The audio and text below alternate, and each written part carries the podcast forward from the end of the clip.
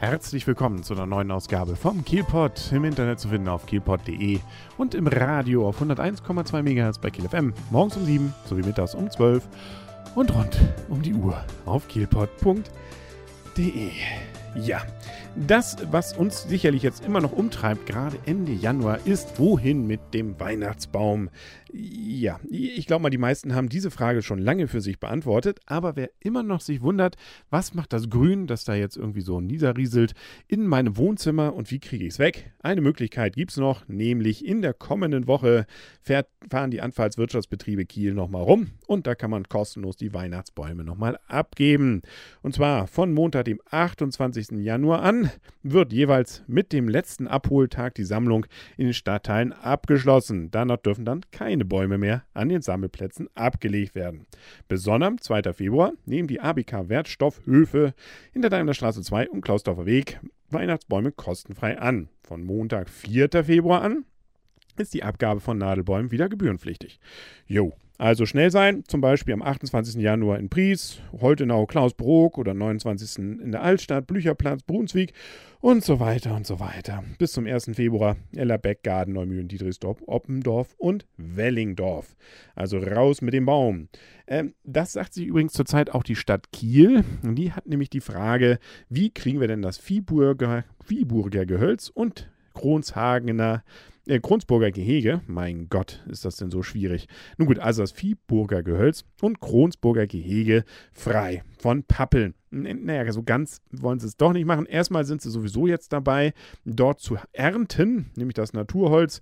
Einige erntereife Buchen und Eichen werden also gefällt in nächster Zeit, um daraus hochwertiges Furnierholz zu machen. Aber es ist auch noch das Problem, dass viele Pappeln nach dem Zweiten Weltkrieg dort in der Gegend gebaut wurden, beziehungsweise angebaut wurden, um nämlich den verwüsteten Waldbestand wieder ein wenig aufzuforsten. Ja, nun hat man sich doch entschieden, man will eher die heimischen Pflanzen, sprich also Buchen und Eichen, dort schützen. Da sind wohl die Pappeln, die dann ein bisschen drüber hinweggehen, nicht so ganz förderlich. Deswegen werden jetzt mehr und mehr Pappeln gefällt, damit unsere schönen Eichen und Buchen dort denn dann auch ihre artgerechte Umgebung haben. Man sollte sich also nicht wundern, wenn im Viehburger Gehölz und im Kronsburger Gehege in nächster Zeit immer mal wieder einmal entsprechende Fellarbeiten passieren und dadurch eben auch die Wegsperrungen und Wegschäden eintreten werden. Ja, und was wir auch noch nächste Woche haben, nicht nur Bäume abgeholt und Bäume geholzt, sondern äh, ein Vortrag. Hat nun nichts mit Bäumen zu tun, aber immerhin ein Vortrag zur Kieler Hafengeschichte. Den gibt es nämlich in Waleberger Hof am Donnerstag, dem 31. Januar um 19.30 Uhr. Da spricht nämlich Jutta Briel. Die ist Archivarin im Stadtarchiv und wie gesagt, sie spricht über das Kieler Hafenwetter, nein, die Hafengeschichte. Genau. Umfangreiche Rechte und große Pläne sollten dem Kieler Hafen im Mittelalter eine großartige Entwicklung sichern. So heißt es hier in der Pressemitteilung. Tatsächlich erlebte der Hafen ein ständiges Auf und Ab. Wie hat er sich aus seinen Anfängen entwickelt? Wie sahen die Hafenanlagen aus? Woher kamen die Schiffe? Und welche Güter wurden umgeschlagen? Welche Bedeutung hatten die Hafenwirtschaft für die Stadt und deren Einwohner? Und das sind nur einige der Fragen, die eben Jutta Briel in ihrem Vortrag nachgehen wird.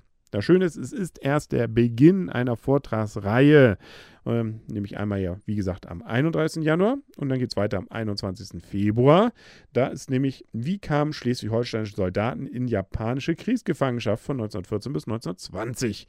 Das Thema. Referent ist Dr. Peter Jonacher und am 14. März gibt es dann Gründe, Probleme und Kontroversen der Eingemeindung in der Stadt Kiel zwischen 1869 und 1970. Referent Julien Freche. Am 11. April kann man sich dann im Waleberger Hof einen Vortrag anhören zu Das Verhältnis von Oberbürgermeister Emil Lücken, äh, und zwar 1920-33 zu den politischen Parteien Kiels. Ein Referent ist hier Matthias Jürgensen.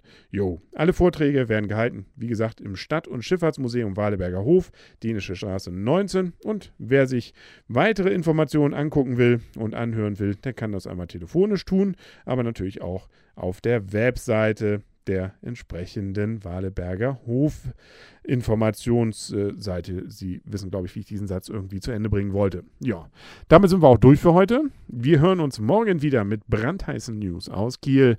Ähm, da waren ja zum Beispiel, die habe ich jetzt eigentlich unter überschlagen und unterschlagen. Es gibt ja noch so solche tollen Informationen, wie zum Beispiel, dass die Fantastischen Vier zur Kieler Woche kommen. Ja, allerdings für 30 Euro. Naja, da sind wir doch nicht so, ne?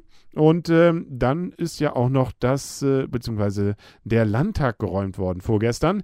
Ja, da muss dann eben für eine Stunde rausgegangen werden, weil wohl durch Bauarbeiten irgendwie Staubentwicklung in der Kantine war und dann das Alarmgerät dann da losgeschlagen hat.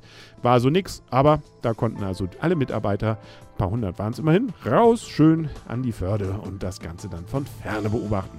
Solche News zum Beispiel könnte es auch morgen wieder geben. Hier auf kielpot.de und auf 101,2 MHz bei Kiel FM. Bis dahin wünscht alles Gute. Euer und ihr, Kaulius. Und tschüss.